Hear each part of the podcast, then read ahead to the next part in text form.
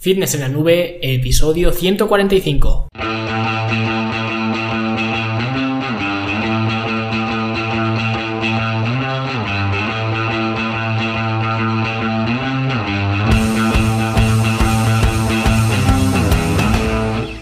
Bienvenidos a todos un viernes más aquí a vuestro podcast A Fitness en la Nube, donde hablamos de fitness, de nutrición, de entrenamiento y donde cada viernes, cada semana os traigo las técnicas, los consejos, las estrategias, los trucos y como lo queráis llamar para que construyáis un mejor físico y tengáis un estilo de vida más activo y más saludable. Hoy vamos a ver una interesante teoría en este Summercast con respecto a nuestra percepción de los alimentos, denominada esta teoría la teoría de las dos eh, cestas. Esta es una teoría de Adam, ¿vale? Desconozco el, apellido, Adam se escribe con, dos AES, ¿vale? Tiene un eh, blog interesante que se llama Psychonomics, que se escribe un poco eh, raro, con PH, con Q, así que si queréis visitar el, el blog, pues es mejor que vayáis a las notas de este programa, de este episodio, y desde ahí ahí pues os pondré un enlace para que lo podáis eh, visitar, ¿vale? Porque es un poco complicado de que lo podáis escribir bien a la, primera, ¿vale? Y quizás eh, este autor es un poco más desconocido que los anteriores, ¿vale? Pero eh, tiene cosas que me gustan bastante, otras no tanto, como todo, pero lo considero un buen escritor y creo que esta teoría de las dos cestas es algo que os puede venir muy bien a muchos, aunque como veremos en otro Summercast más adelante, muchas veces eh, ser tan flexible pues no siempre es algo bueno. Y además al final de este episodio, al final de que termine de narrar eh, pues este artículo os voy a contar mi opinión, lo que opino yo de, esta teoría de las dos eh, cestas. Y antes de ver cuál es esta teoría de las dos cestas, vamos a mencionar rápidamente la Academia de Fitness en la Nube, ya lo sabéis, la academia para veros mejor, sentiros mejor y rendir mejor con eh, todas las herramientas que necesitáis, pues como cursos, talleres, programas de entrenamiento ya diseñados para hacer en el gimnasio, planes de alimentación también diseñados, cómo diseñar incluso tu plan de alimentación, si es que quieres diseñarte tu propio plan, el programa también de entrenamiento en forma en casa, lógicamente para entrenar en casa y también pues todo mi soporte personal para que siempre sepáis qué alternativa coger y siempre estéis eh, bien orientados en materia de entrenamiento y alimentación. Y todo esto lo tenéis por solamente 10 euros al mes, ya lo sabéis, aprovechar ahora con las eh, vacaciones que tenéis más eh, tiempo para mirar los cursos, para revisar los programas de entrenamiento y planificar eh, todo para cuando volváis a vuestra eh, rutina, pues que tengáis todo planificado para mejorar eh, vuestro físico y optimizar vuestro estilo de vida, que al final es de lo que se trata de conseguir en la academia. Así que si os interesa, pues fitnessenlanube.com y ahí tenéis toda la información. Vale, pues vamos a ponernos ya con esta teoría de las dos cestas de Adam, que como digo espero que os guste y que os sirva para aplicarla. Empecemos. Quiero responder a una pregunta que he recibido recientemente. Es algo que veo mucho en el ámbito de las dietas y la nutrición. Esta es la pregunta. Yo solía comer limpio y mantenía un déficit calórico. Por alguna extraña razón estoy teniendo una ansiedad extrema por dulces estos días y siempre cedo. Luego mi cabeza me dice, bueno, ya que lo has estropeado, ¿por qué no comer también esto? ¿Por qué no comer también lo otro? Y como todas las guarrerías que veo. Quiero dejar estos hábitos y tener un estilo de vida saludable. El problema de esta pregunta es la manera en la que etiquetas la comida. Etiquetando los alimentos como limpios o saludables y otros como sucios o no saludables hace que crees una mentalidad de bueno y malo hacia la comida y hacer esto es una receta perfecta para el fracaso. Primero porque cuanto más restrinjas las cosas que más te gustan, más te aumentará la ansiedad por esos alimentos. Segundo porque esas etiquetas de limpio, saludable o sucio o no saludable acaban vinculadas a tu autoestima. Cuando estás comiendo alimentos que tú consideras saludables, te ves a ti mismo como bueno, disciplinado y alguien que puede adherirse a su dieta. Y cuando comes alimentos que has categorizado como no saludables, entonces te ves como una mala persona, indisciplinada y alguien que es incapaz de adherirse a su alimentación. Este problema ocurre porque las personas tenemos tendencia hacia el sesgo de la negatividad. Según la Wikipedia, el sesgo de la negatividad o efecto negativo se refiere al concepto que en grados de la misma intensidad las cosas de naturaleza negativa, pensamientos desagradables, emociones, interacciones sociales o eventos traumáticos, tienen un peso mayor en los estados y procesos psicológicos de las personas que las cosas neutrales o positivas. Es decir, algo muy positivo normalmente tendrá menos impacto en el comportamiento y en el pensamiento de las personas que algo igualmente emocional pero negativo. Por eso comes bien durante toda la semana, pero un mal día con tu dieta tiene más impacto que toda la semana. Incluso de forma racional puedes saber que un mal día con tu dieta no tendrá demasiado impacto en tu progreso, pero a pesar de eso no puedes dejar de pensar en ese mal día o en esa mala comida. Así que te dices a ti mismo, Dios, he arruinado mi dieta, así que ya, ¿qué más da? Seguiré comiendo de esta manera. Y ahora te sientes mal porque te comiste todos esos malos alimentos, entre comillas, y eres una mala persona que no puede ceñirse a su dieta. Después te prometes a ti mismo que en cuanto llegue el lunes vas a ser bueno otra vez y no te vas a comer todas esas malas comidas. Pero unos días más tarde estás en la misma situación, has creado un círculo vicioso que solamente consolida el pensamiento de que eres malo, indisciplinado y alguien incapaz de conseguir nada. Pero el problema no eres tú, el problema es la etiqueta. Así que voy a mostrarte algo que puede ayudarte. Yo lo llamo la teoría de las dos cestas. Imagina que tienes dos cestas. Una cesta la llamas más óptima y a la otra cesta la llamas menos óptima. En la cesta más óptima metes todos los alimentos que todos sabemos que son más óptimos para tus objetivos, porque son más bajos en calorías, más saciantes y te proveen de más vitaminas, nutrientes y fibra. En la cesta menos óptima metes todos esos alimentos que son menos óptimos para tus objetivos porque son muy altos en calorías, no son tan saciantes y proveen menos nutrientes, pero mentalmente te van muy bien porque saben genial y los disfrutas.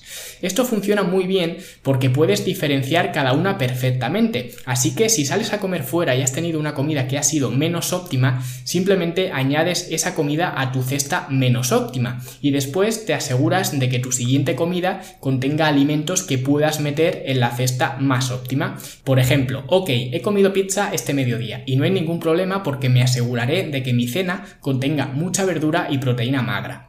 Otro ejemplo, si has llevado tu alimentación de forma fantástica durante la semana y sabes que vas a salir este fin de semana, no vas a estresarte porque sabes que tu cesta más óptima está muy llena y te puedes permitir disfrutar durante el fin de semana de algunos alimentos menos óptimos que aumenten un poco esa cesta menos óptima. El último ejemplo, si te has pasado un poco durante el fin de semana con la alimentación, en lugar de volverte loco por ello, puedes comprender que tu cesta menos óptima ya está llena, así que durante la siguiente semana vas a prestarle especial atención a llenar tu cesta más óptima.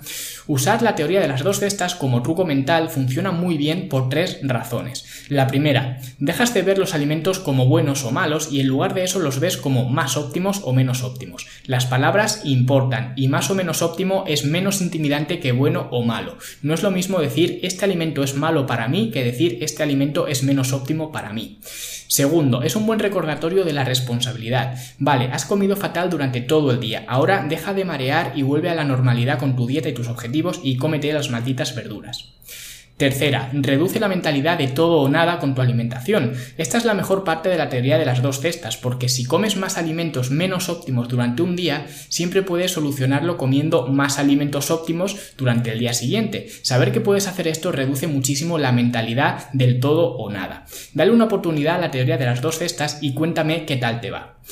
Y bueno, esta es un poco la teoría de, Adam, ¿vale? De las dos eh, cestas, que a mí en lo personal me parece interesante, pero al mismo tiempo no me parece para todo el mundo. Es decir, me parece un buen planteamiento para alguien que eh, ya esté experimentando estos problemas de ansiedad y de inconsistencia con la alimentación, ¿vale? De hacer las cosas bien dos días y luego hacerlas cinco mal, ¿vale? Entonces me parece esta teoría eh, que quizá le pueda ser de, utilidad, por eso lo he compartido aquí en, en este Summercast, ¿no? Y de igual forma me parece un planteamiento también eh, un poco cortoplacista, ¿vale? Que en algún momento, pues esa persona que esta teoría tendrá que evolucionar y tendrá que dar un paso más hacia adelante porque esta teoría te puede ayudar mucho a mejorar eh, tu relación con los alimentos, eso es cierto, pero en cuanto a resultados, que al final es eh, pues lo que todos buscamos, se puede quedar un poco eh, coja porque yo ya he conocido mucha gente que inconscientemente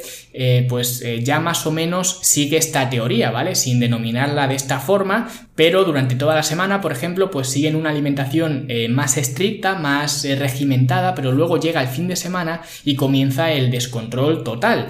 Y según esta teoría de las dos eh, cestas, pues esto no sería algo muy negativo, porque ya has estado cinco días, de lunes a viernes, siguiendo una dieta estricta y luego, pues el sábado y el domingo te la saltas por completo, entonces si seguimos esta teoría, teoría de las eh, dos cestas tendrías más llena la cesta de comidas óptimas que la de comidas no óptimas. Entonces estarías eh, progresando, estarías haciendo las cosas bien según esta teoría. Sin embargo, y dependiendo de la persona, uno de estos fines de semana de descontrol total te puede hacer mucho daño porque como ya vimos en el episodio del brócoli versus eh, tarta o brócoli versus pastel y en el de los alimentos ultraprocesados, ¿vale? Que os lo dejaré también en las notas de este programa, una vez que empiezas eh, pues a consumir estos alimentos es muy muy fácil meter una cantidad bestial de calorías que supere con creces el déficit que has tenido durante toda la, la semana, ¿vale? Así que a mí en lo personal me parece una teoría interesante pero me parece más un sistema para arreglar la mentalidad hacia los alimentos de una persona más que una forma estructurada de llevar tu alimentación, porque también lo hablamos en el episodio de las cinco claves de un buen plan de alimentación. Una de las claves era la estructura, sí, otra era la palatabilidad, eso es cierto, pero aquí, por ejemplo, no hay nada de estructura, por eso creo que eh, puede ser muy buena eh, la teoría para cambiar la visión de alguien sobre los alimentos y mejorar esa mentalidad eh, tóxica hacia los alimentos, pero al final, si lo que buscas es progresar, pues vas a tener que poner mucho más que estas dos eh, cestas, porque vas a tener que sacrificarte y eso es eh, algo que a la gente no le gusta escuchar porque eh, suelen calar mejor estos mensajes de hacer las cosas flexibles, de compensar una cosa con la otra, de por un día no pasa nada, pero yo por experiencia sé que cuanto más siembras, más recoges, ¿vale? Y creo que eh, nadie puede estar en desacuerdo con, con esto.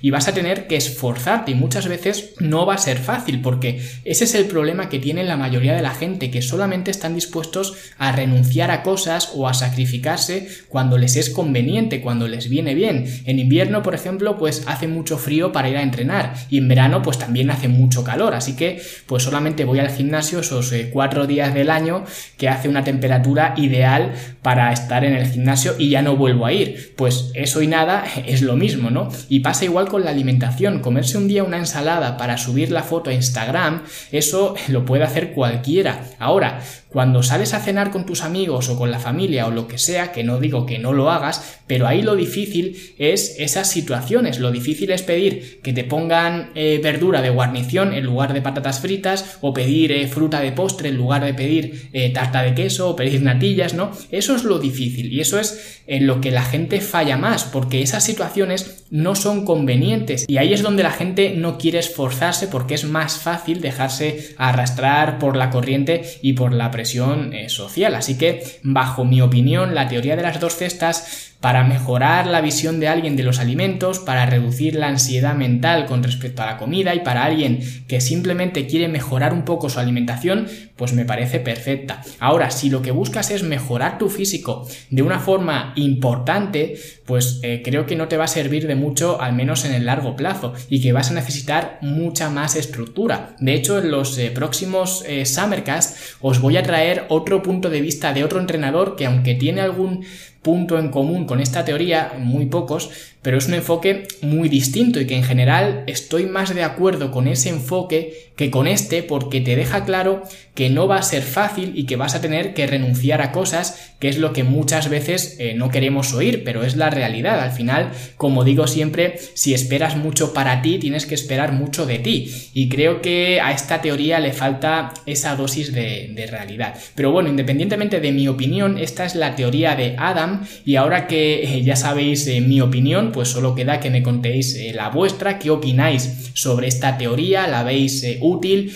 creéis que os podría ser para mejorar vuestra relación con los alimentos y ya sabéis que todo esto me lo podéis escribir en los eh, comentarios al igual que cualquier otra cosa que me queráis eh, decir. Y yo me despido aquí con otro eh, Summercast, la semana que viene tendremos otro más que además va a ser más especial porque no va a ser la narración de un artículo público que esté en internet, sino un pasaje de un libro que creo que os puede ir muy bien a muchos de, vosotros. Así que muchísimas gracias por vuestros comentarios y vuestros me gusta en iBox, por vuestras valoraciones de 5 estrellas en iTunes y nosotros nos escuchamos como siempre la semana que viene. Hasta luego.